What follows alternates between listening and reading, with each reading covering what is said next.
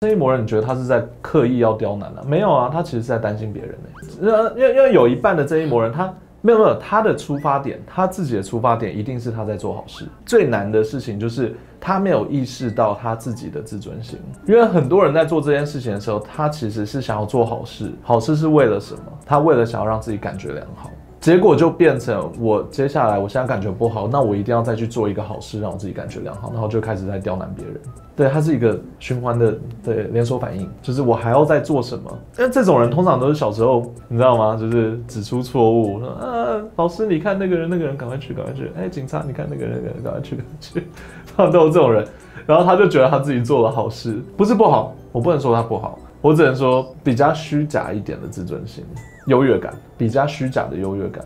因为指出问题不解决问题，其实没有到很厉害。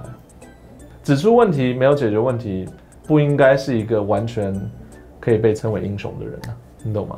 对啊，他就是一个赞。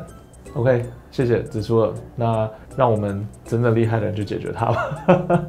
对，因为因为现在我觉得社会是反过来，社会现在是指出问题的是大英雄，然后真正在解决，没有人在鸟他。这这其实很不 OK，对吧？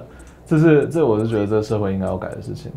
指出来真的没有到那么厉害，当然厉害，可是没有解决的厉害，解决才是真正厉害。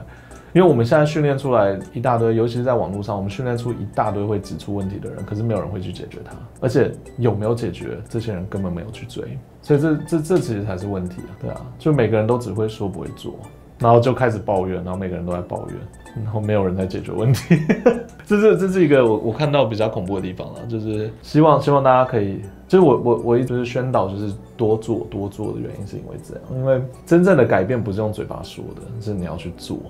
嗯。